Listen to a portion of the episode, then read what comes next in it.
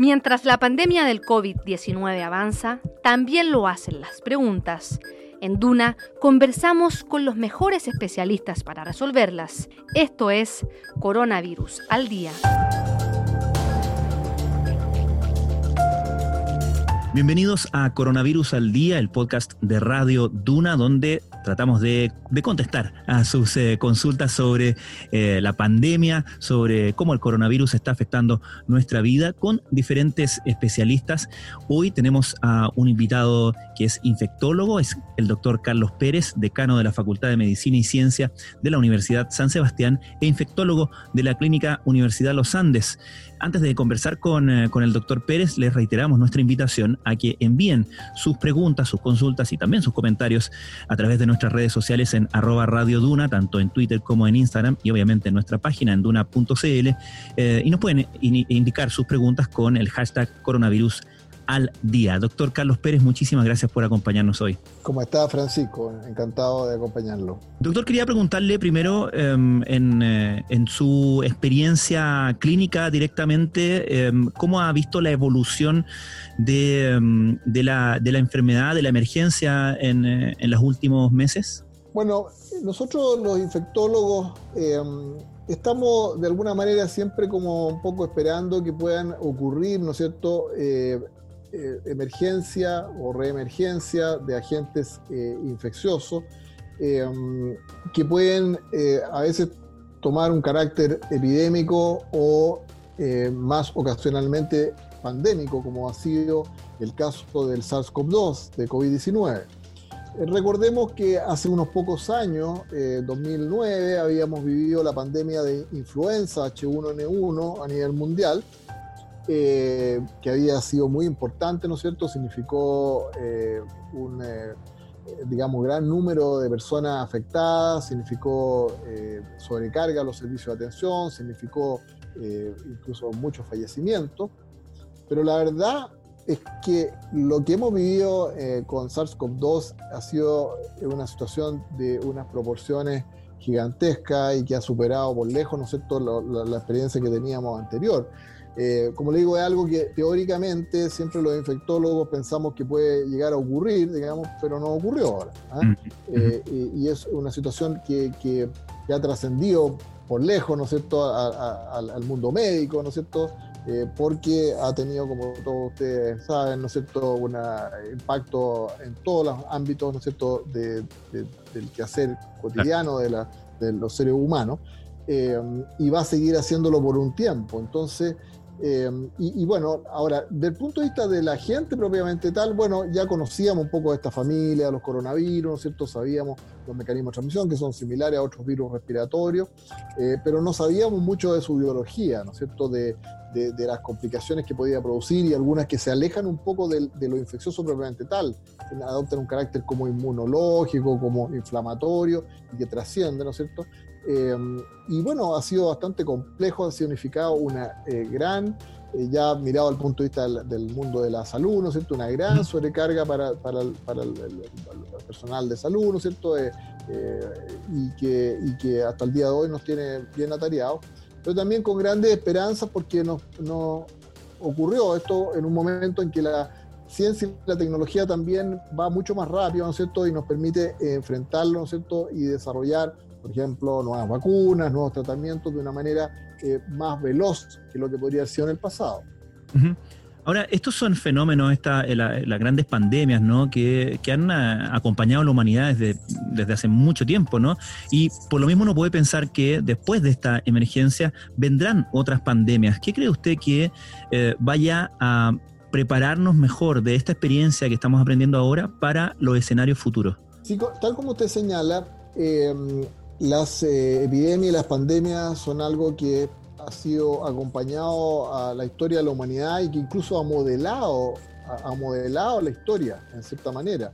Eh, desde, recordemos, ¿no es cierto?, la gran eh, pandemia de peste negra, que en el fondo es la peste bubónica, que es una infección bacteriana que ocurrió en Europa y que acabó al menos con un 25, un 30% de la población europea en la Edad Media, eh, y así muchas otras, eh, antes o después, antes probablemente muchas no supimos, em, eh, interesante recordar que la mayoría, si no todas estas pandemias, son en su origen zoonóticas, o sea, se originan de infecciones que ocurren de manera natural en animales, ¿no es cierto?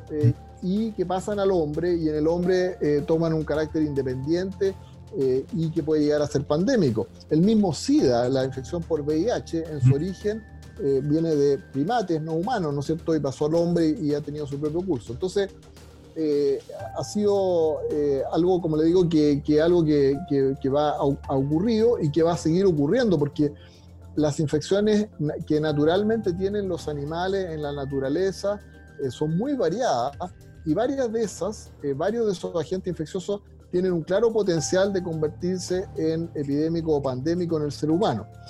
Eh, y en ese sentido yo creo que ya eh, eh, luego lo que ha ocurrido ahora vamos a tener que estar mucho más alerta y atentos, ¿no es cierto?, a detectar más tempranamente y también a, a instaurar algunas medidas que puedan evitar, ¿no es cierto?, estas situaciones, porque muchas de ellas tienen que ver con algunas conductas, ¿no es cierto?, de cercanía o de, consumo, de qué sé yo, de, estos animales y que finalmente han terminado en situación como la que estamos viviendo.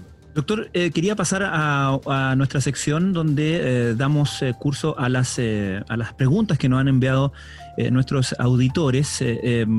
muchas de las preguntas tienen que ver con la, cotidianidad, por supuesto, pero consideramos muy, muy, muy interesante contestarlas porque de repente en, en, la cobertura de medios no estamos más enfocados en la novedad y dejamos de de, responder, digamos, preguntas quizás más cotidianas. Por ejemplo, esta que nos, manda una auditora que dice, la familia de mi marido está haciendo vida normal, se juntan para los cumpleaños, sin mascarilla, sin distanciamiento, se abrazan para las fotos, y a quienes nos preocupamos por eso nos dicen exagerados. ¿Estamos siendo exagerados? Pregunta esta auditora. A ver, yo creo que hay que ser eh, eh, bien prudente en la respuesta. Este es un agente que es, fácilmente transmisible por vía respiratoria cuando existe un contacto cercano no protegido, porque el virus va en gotitas microscópicas de saliva que cuando uno habla, eh, digamos, grita, se ríe, tose, estornuda, ¿no es cierto?, puede ir, llegar a una persona susceptible y producir infección. Y altamente contagioso.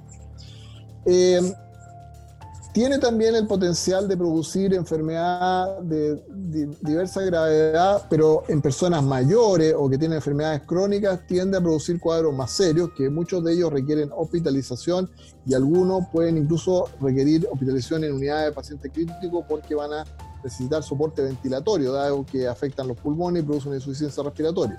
Y de ese grupo hay un porcentaje que puede incluso llegar a fallecer. Eh, si uno lo pone en perspectiva, por ejemplo, lo compara con, el, con la influenza, que tiene una mortalidad, una tasa de letalidad global, así que es más o menos un 0,1%, o sea, uno de cada mil personas puede llegar a fallecer de influenza como promedio. En este caso es de 2 a 3%, o sea, 20 a 30 o 40 de cada mil pueden llegar a fallecer de esto. Entonces tiene una letalidad más elevada que otras infecciones respiratorias. Entonces, eh, claro, eh, si se trata de personas con las que convivimos diariamente, ninguno está infectado, no hay ningún problema, pero si nos encontramos con personas que pueden eh, venir, digamos, portando el virus, incubando el virus en etapa preclínica y me contagian este virus, a mí a lo mejor soy joven, no tengo ninguna enfermedad, me da un cuadro como una gripe fuerte, pero yo llego a mi casa y se lo contagio a mi padre o a mi abuelo o a mi hermano que tiene un cuadro de inmunodepresión, ¿no es cierto? Y él resulta complicado y termina falleciendo, eso es una situación bastante más delicada. Entonces, de ahí eh, las recomendaciones que nosotros hacemos, no, no, es, por, no, es por ser exagerado, ¿no es cierto? ni por limitar la actividad de las personas, sino que porque eh, hay grupos, por lo menos dentro de nuestra sociedad, que pueden eh, sufrir gravemente esta infección e incluso tener riesgo vital, y por eso tenemos que seguir cuidándonos. Ahora, eh, hay gente que, ya está eh, desde hace rato ya volviendo a trabajar a sus oficinas eh, y un, auditor nos, nos comenta, mi oficina no tiene ventanas, ¿tengo que estar con mascarilla todo el día? Desafortunadamente sí. cuando vamos a los lugares de trabajo o vamos al supermercado o vamos a hacer un trámite, ¿no es cierto? Y nos vamos a encontrar con personas que no son de nuestra familia, nuestro núcleo familiar con los que vivimos diariamente y cuyo riesgo de eh, estar o no con infección desconocemos y vamos a tener contactos cercanos, ¿no es cierto? Desafortunadamente sí debemos usar la mascarilla de manera permanente. Mm. Eh, si tenemos que en algún momento alimentarnos o tomarnos un café, ¿no es cierto? Lo que tenemos que hacer es asegurarnos de alejarnos de las personas metro y medio, dos metros, ojalá, ¿no es cierto? Para poder hacerlo con más tranquilidad y, si alguna de estas personas estuviera con el virus, ¿cierto? No va a llegar a nosotros. ¿ah? Pero en el resto del tiempo sí, desafortunadamente, es la manera segura de prevenir esta infección. Nos preguntan también si los escudos faciales reemplazan a las mascarillas o cómo deberíamos pensar o ocupar los escudos faciales en función de las mascarillas. Esa es una muy buena pregunta porque eh, el escudo facial es complementario a la mascarilla. La mascarilla, que debe ser lo más hermética posible y que debe cubrir adecuadamente la nariz y la boca, eh, porque muchas personas no las ve que andan con la nariz afuera, ¿no es cierto? O cuando conversan se la sacan, ¿no es cierto? Se la bajan. No, esa no es la manera apropiada. Debe cubrir adecuadamente la nariz y la boca, ¿no es cierto? Pero que ha descubierto la porción superior, en este caso las conjuntivas oculares, por las cuales también puede ingresar potencialmente el virus. Entonces, el, el escudo facial tiene que ver más bien con la protección ocular. Pero eh, no es eh, suficiente si alguien dice, mira, yo voy a usar solo escudo facial y no voy a usar mascarilla porque efectivamente el virus podría entrar por abajo. Ahora, claro, hay situaciones, niños pequeños, ¿cierto? adultos mayores, personas con temas, eh, digamos, un problema mental que saquen la mascarilla, no la puedan tolerar. Bueno, el, el, escudo algo ayuda, digamos, y es mejor que nada, ¿no es cierto? Pero en general es complementario. Nos preguntan si es que eh, digamos, chequeando o alguna, alguna eh, afirmación o información que está dando vueltas, si es que eh, dice, si alguien con COVID me contagió usando mascarilla, ¿es menor la carga viral o no tiene ninguna relación? Bueno, se ha discutido bastante y hay alguna evidencia científica, obviamente, que si el contagio ocurre con una menor carga de virus, ¿no es cierto? Un menor número de partículas virales en el fondo podría eh, tener un carácter más leve. Yo creo que eso es una situación discutible. ¿eh? ahí ya voy a opinar ya como infectólogo y especialista en el área, porque las infecciones son o no son, digamos. ¿eh? O sea, el que sea más grave o no tiene que ver más bien con la respuesta inmune de la persona, cómo se replica, pero tiene que ver menos con, con, la cantidad de, de, agente que llega, porque una vez que entra el organismo ya sigue un curso independiente. Entonces yo ahí tengo algunas discrepancias con esos datos, digamos, pero hay alguna evidencia que diría que si llega menos virus, el cuadro puede ser más leve, pero como les digo, eso es, al menos discutible. Doctor, me imagino que, como infectólogo está respondiendo eh, preguntas no solamente en, su, en su trabajo, sino que también a donde sea que vaya, ¿no? Y quería preguntarle, eh, ¿cuál es la, la pregunta más recurrente o cuál es la afirmación que usted más le dan ganas de, corregir entre lo que comentamos las personas comunes y corrientes en nuestra cotidianidad que usted haya escuchado? Bueno, ahí siempre hay que ser cuidadoso, ¿no es cierto? Porque, eh, a ver, de repente lo que uno ve eh, en las personas, y, uno lo comprende, porque las personas están preocupadas, asustadas, ¿no es cierto? Y a veces en los medios de comunicación también, eh, o alguna institución, alguna empresa, ¿no es cierto?, que adoptan medidas que la verdad son un poco exageradas también. Entonces, porque una cosa es protegerse y la otra es pasarse al otro extremo. ¿ah? Entonces, de repente, eh, uno lo que ve es que se le da mucha importancia al ambiente, a la superficie, ¿no es cierto? Qué pasa, ¿no es cierto?, eh, con las superficies que tocamos, qué pasa con eh, el, piso, ¿no es cierto?, la suela de los zapatos, eh, los neumáticos del auto, etcétera, que puede estar todo contaminado con virus, podemos terminar infectados de esa manera. Y la verdad es que el riesgo por esa vía es bastante bajo, digamos, ¿ah? es bastante bajo, porque por lejos la vía principal, ¿no es cierto?, es el contacto cercano, directo, no protegido, ¿ah? vía aérea, esa es la vía por lejos. Ahora, distinto a la situación cuando uno está en el hospital, está atendiendo pacientes, está en la pieza de un paciente, está en la UCI, ¿no es cierto?, donde hay una gran carga viral en el ambiente. Pero en la situación cotidiana, yo creo que realmente se ve un poco exagerado.